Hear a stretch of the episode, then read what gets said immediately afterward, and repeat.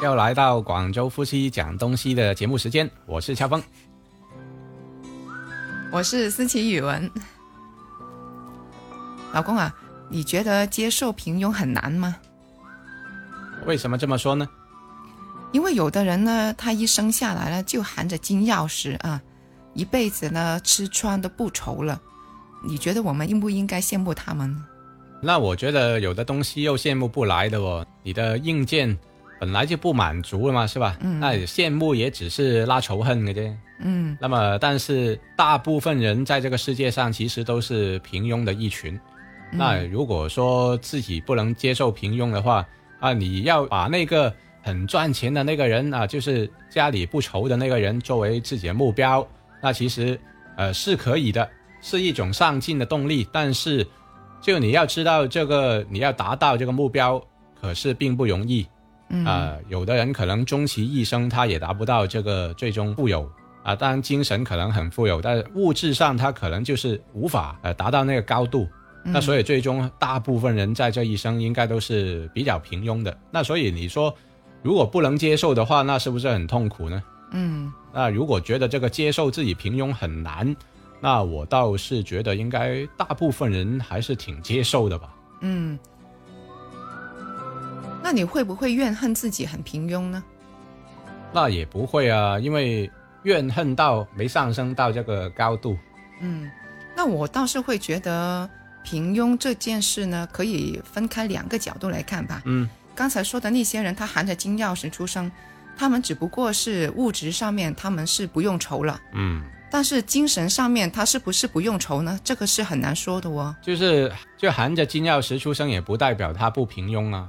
对那啊，关键这个平庸是指他哪个方面呢？当然，财富上他可能是已经不平庸嗯啦，但是他的可能呃你说的精神层面啊，或者他的能力上啊，嗯那可能还是很平庸的哦。那有嗯钱就代表他很厉害吗？是吧？对啊也不一定 的嘛。对啊，有钱人啊，富二代啊那些，他们物质上面就不用愁，但是精神上面他们可能还是有很多烦恼的，嗯是吧？他们可能要愁着我怎么样每天把钱给花出去呢，是吧？那有的对啊，你看西红柿首富 啊，那有的就是他也愁着啊，会不会被绑架啊等等对，那都会有这种富人的烦恼嘛。嗯，那所对以啊无论你平庸与否，都会存在各种各样的烦恼。那所以我倒不会说，哎，我平庸又要怨恨自己什么。那平庸有平庸的一个优点，嗯，那通常的平民百姓吧，他们的物质上面可能就不及那些富二代啊，或者是有钱人吧，但是他们可能就精神上面的满足，可能会比有钱人更容易满足吧。嗯，因为大部分人，正如我刚才所说，就是你都达不到那个高度的情况下，你如果不接受自己平庸，那难道不断去要求自己什么时候变成百万富翁、千万富翁吗？那这个不切实际嘛。嗯、那但是最实际的就是把你的精神变得富有嘛。那这个精神变得富有是更容易实现嘛？嗯，那你通过很多的方面都是有机会可以达得到这个呃目标。那我觉得可能这样就更容易满足的情况下，大部分人就不会再怨恨自己什么平庸与否了，是吧？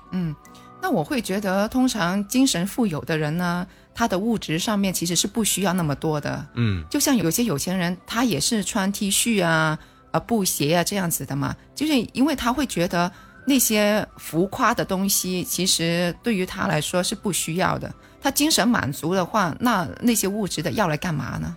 就其实可能他赚钱赚到钱只是他的一个目标，而且他也很容易达到了。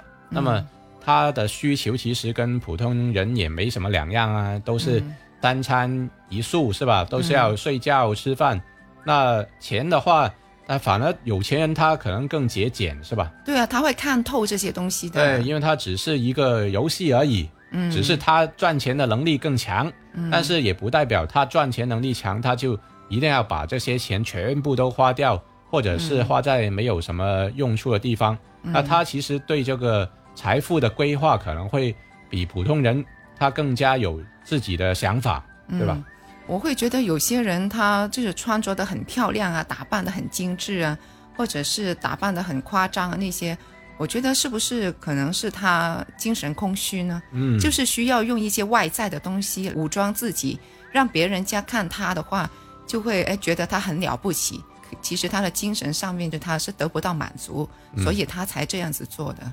对，所以就是每个人他都要寻找一个自己想满足的一个地方吧。那如果金钱满足不了，那就多看书咯。那正如有一句话，啊，丑人多读书嘛，是吧？嗯，因为他都自己知道有一个这么明显的弱点存在了，他还不去读书的话，那他可能就觉得自己一无是处了。嗯，那所以反过来说，就是那些可能已经拥有很多财富的人，那么他怎么样才觉得自己的朋友要结识自己，不是为了钱呢？嗯那可能他也要提高自己的一些内在的层面。嗯那其实我觉得都是可以互相促进的一个事情。嗯。我前段时间呢看了一个视频呢，有一个人就说了，他说女孩子小时候呢不要太漂亮，嗯因为她太漂亮的话呢，她就会着重于自己的外表。嗯小时候样子很平凡，然后她就会努力的提高自己的知识量，不断的去学习。嗯那她长大之后呢，她就会很有自信了，因为知识这个东西它不会变丑的嘛，它只会令一个人的气质越来越好的嘛。嗯，所以我是很赞同她这个说法的。我觉得接受自己的平庸并不是很难的一件事，嗯反而要注重自己的学识还有见识了。嗯，对，就让自己的内在层面不要太平庸啊，外表平庸或者是财富上的平庸，那这个是无法改变的事实嘛。嗯又或者是很难改变的事实嘛。那有的人可能通过整容啊，或者怎么样一朝发达啦，那么可能会改变这种不可扭转的局面。但是，对于大部分人来说，平庸就是我们人生的代名词吧。嗯，那如果不不接受的话，我觉得会活得很痛苦。对啊，所以我觉得接受自己的平庸，我觉得是一种难能可贵的能力吧。 对，就我们的节目没有那么多的鸡汤的，就不是说，哎、我一定要什么正能量，我不能接受自己的平庸，一定要达到哪个哪个名人的高度。那这个可能可以作为激励自己的一个座右铭，但是如果实现不了的时候，你是不是要很失望呢？那我觉得大可不必了嗯，平庸是可以，但是不要坠落啊，不要堕落。啊，不要 多。